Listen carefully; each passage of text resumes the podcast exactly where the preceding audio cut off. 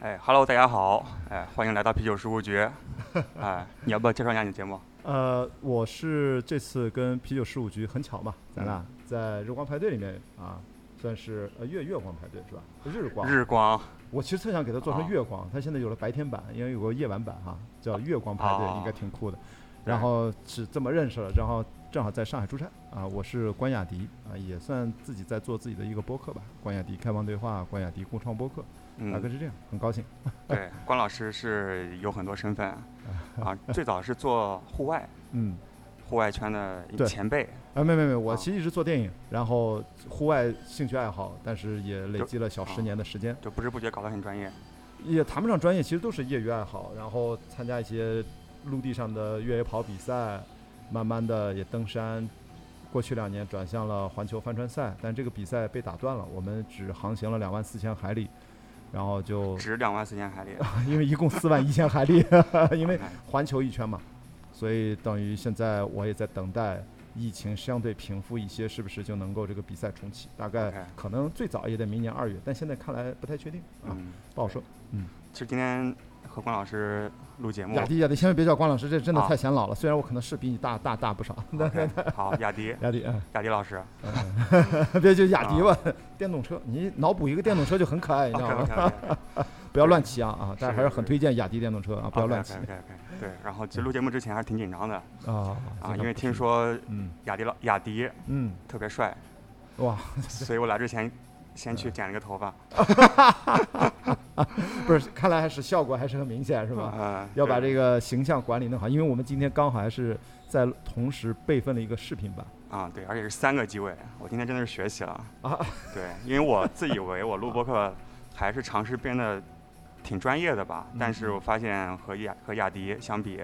那真的是相形见绌不，不不啊，我看着这都唬人的。你看我做播客，我都是我自己风格是不剪辑的，嗯，所以说几乎不剪辑啊，就是我只是镜头瞬间，比如谁说话镜头给谁啊这种。对，所以你自己的做，我因为我听了几期，其实是都是真的关于啤酒的，是吗？呃，大部分是对，对，其实我觉得你的，因为我也听了你的播客嘛，嗯嗯我觉得你的就是不剪辑，其实是想营造一种所谓的真实的，甚至是不专业的感觉，但其实你是用一种很专业的态度，这些设备啊，这些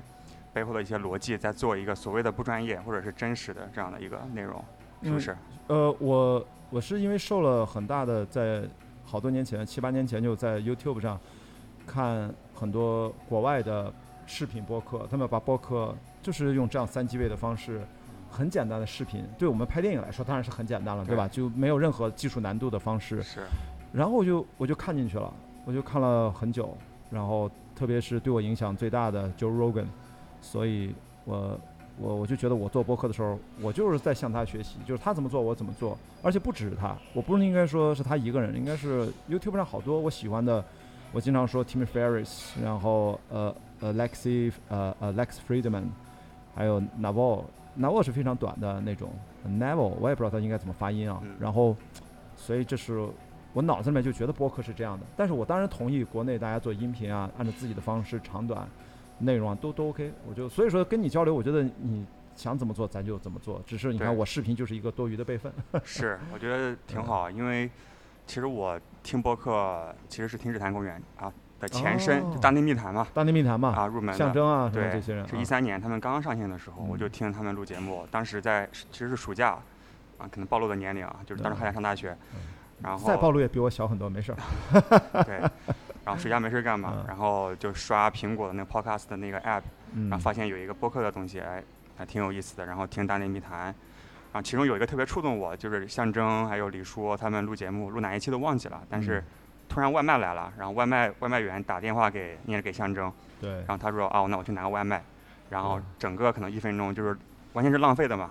对但是他听的过程中，李叔可以比如说讲点话啊，或者是给大嗯家聊一聊，就是真实的一些感受，就完全没有任何的事先的彩排，因为那个那个外卖员肯定不是事先安排的嘛。当然对，我觉得就那个时候让我觉得，因为传因为小时候觉得听电台是个很严肃，然后很正儿八经的东西，嗯但是感觉播客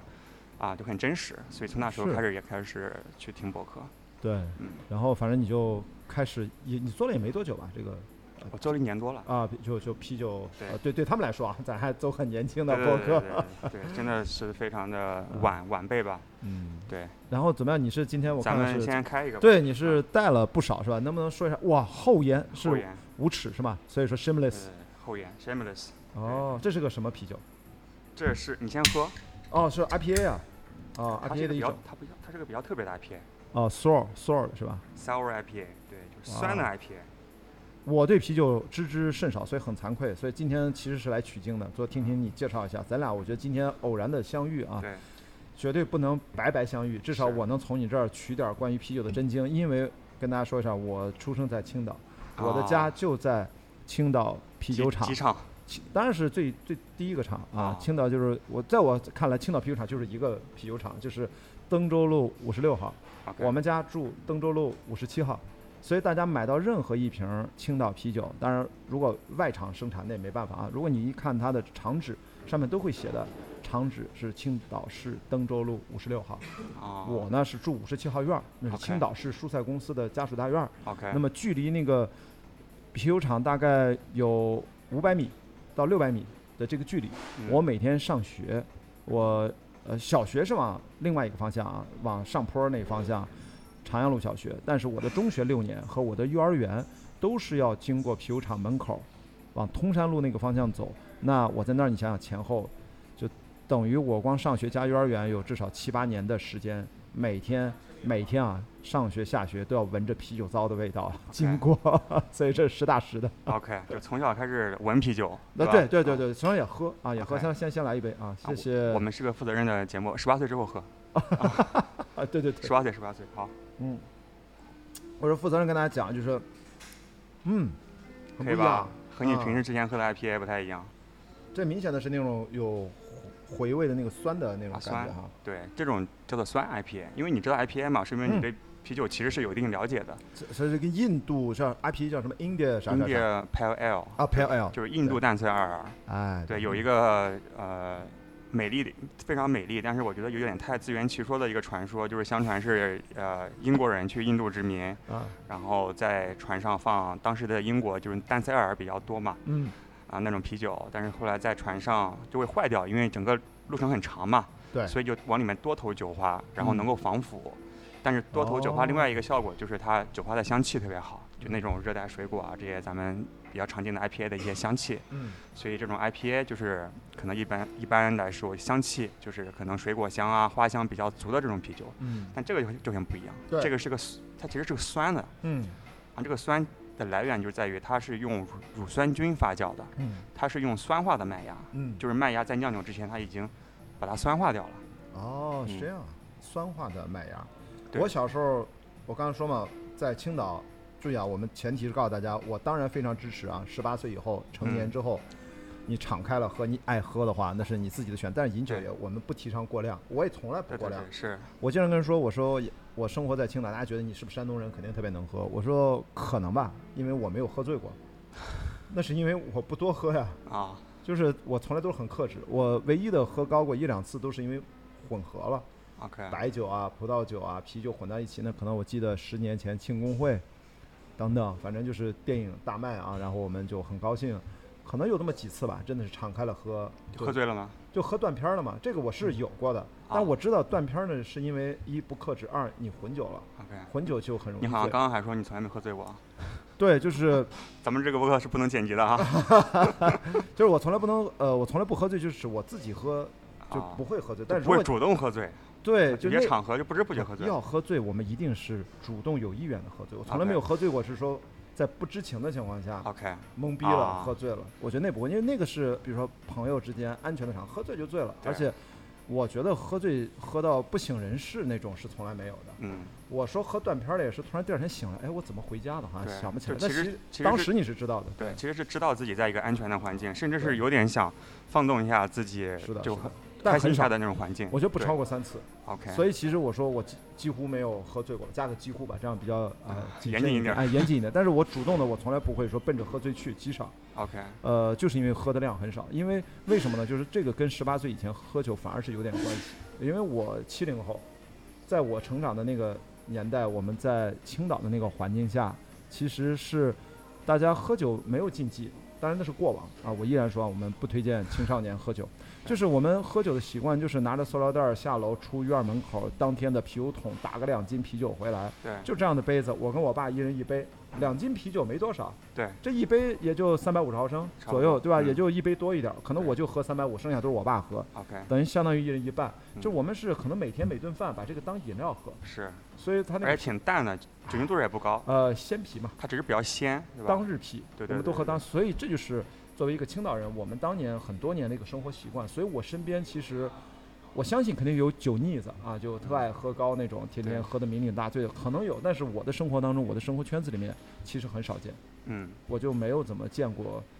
我我家里面人也没有那么泡在酒缸里面那种，其实也没有。所以啤酒文化对我其实是有影响的，对但是酒精度不高，是，喝的量不大。对。其实很多时候，因为你对这个东西有点太熟悉了，距离反而太近了反而就没什么吸引力，没有，对没有吧没？有就很多人嗯可能，比如说酒腻子，有可能真的是，比如说小时候或者是过往没有喝到过什么好喝的酒，被然后限制太多了，对有可能我我这是有可，但是我们依然不提倡大家去去太早的是去，是是是是，因为酒精实际上最新的科学研究，去年 Science 还是前年，就最新的吧，就是这种呃呃自然呃这个杂志他们